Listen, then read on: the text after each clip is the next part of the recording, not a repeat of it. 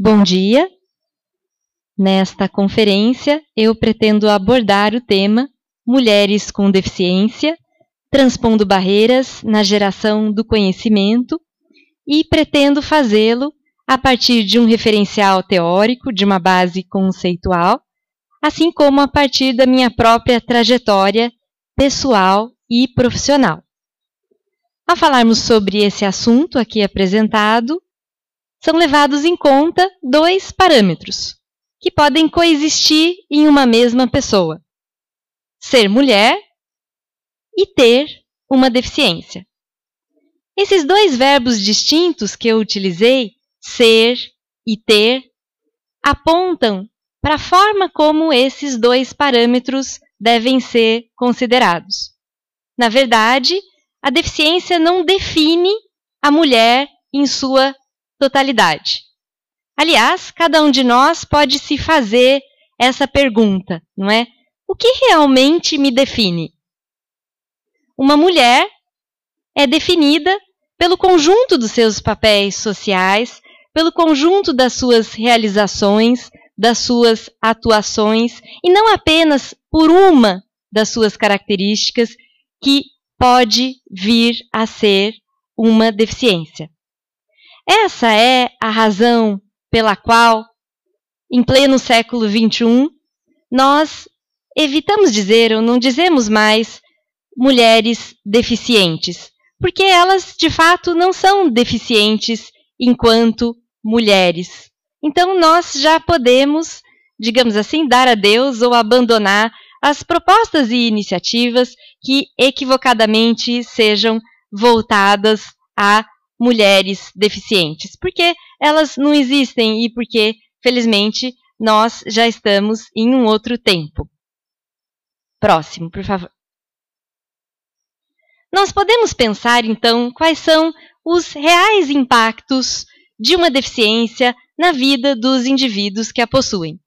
As pessoas com deficiência, ao longo de suas vidas e no seu dia a dia, precisam transpor algumas barreiras que não são decorrentes das suas próprias limitações físicas, sensoriais, intelectuais ou motoras, mas sim barreiras que são decorrentes de ambientes que não são concebidos de uma forma universal, ou seja, ambientes que não são concebidos de modo a se garantir a equiparação de condições e oportunidades para todas as pessoas.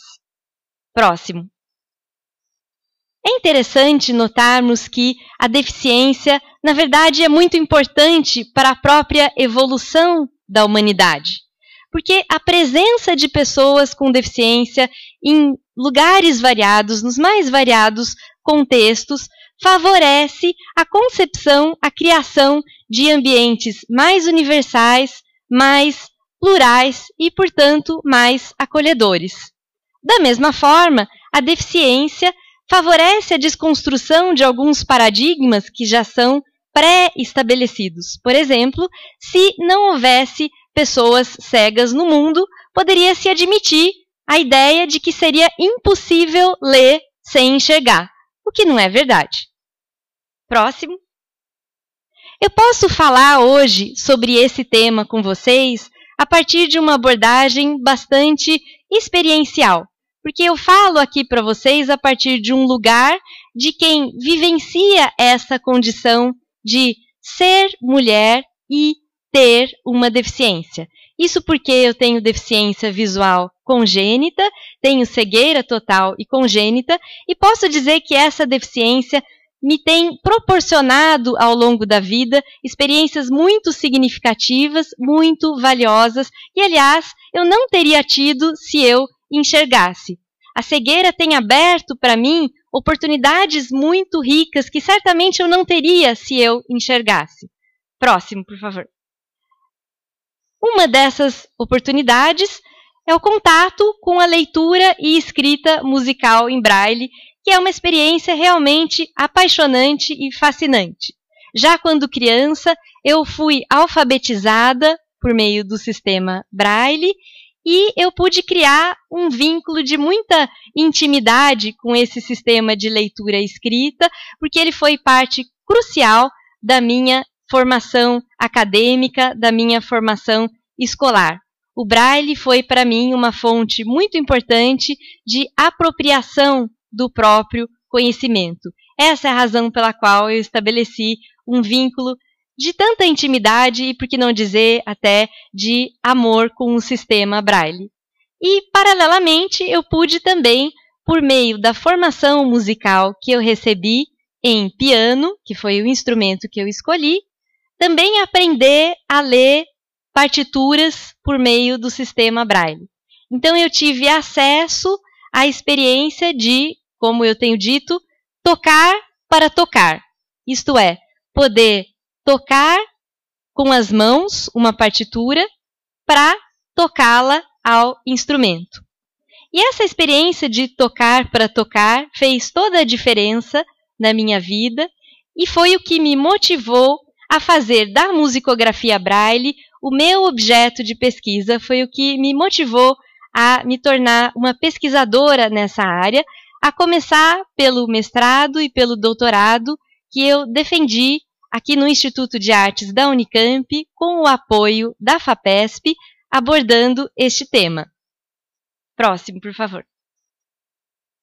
Eu considero a pesquisa relacionada à musicografia Braille sob três perspectivas diferentes.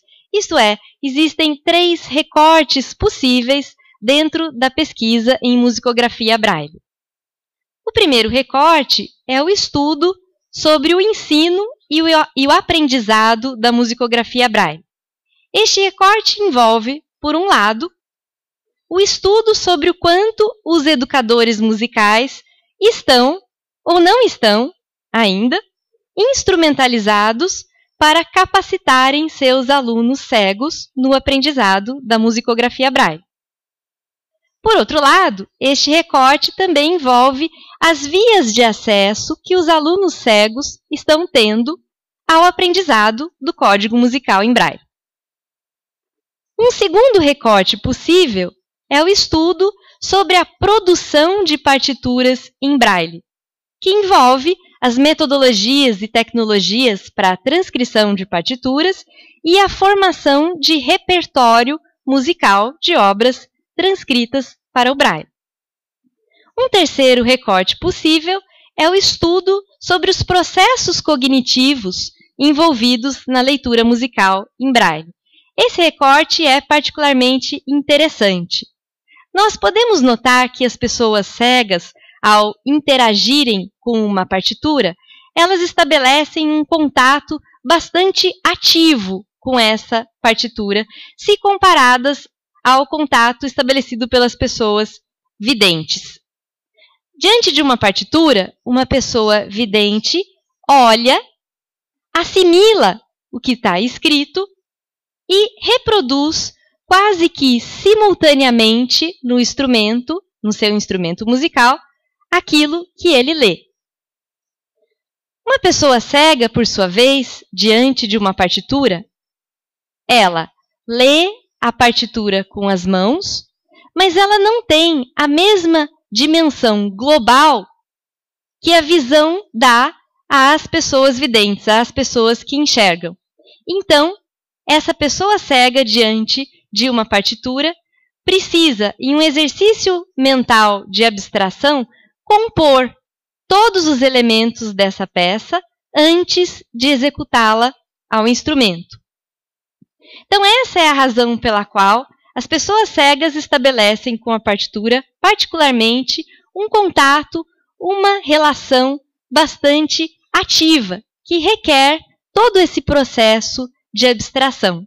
E essa é a razão pela qual parece ser tão importante estudar, aprofundar os processos cognitivos envolvidos na leitura e escrita musical em braille, que contribui também para o estudo dos processos cognitivos na leitura e escrita musical de maneira geral.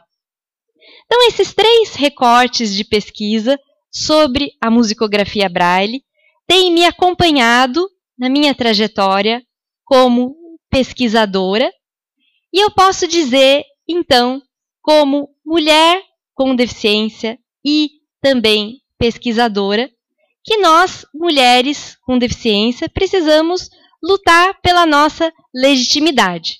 Próximo, por favor. De fato, nós, mulheres com deficiência, precisamos buscar a legitimação dos nossos diferentes papéis sociais. O que significa que nós precisamos lutar para sermos reconhecidas não pela nossa deficiência, mas sim pela nossa atuação. Nós precisamos buscar ser reconhecidas nos nossos diferentes papéis, como pesquisadoras, ou como professoras, ou talvez como mães, ou como educadoras. São os nossos papéis, as nossas, as nossas atuações que nos definem, que definem quem nós somos perante a sociedade.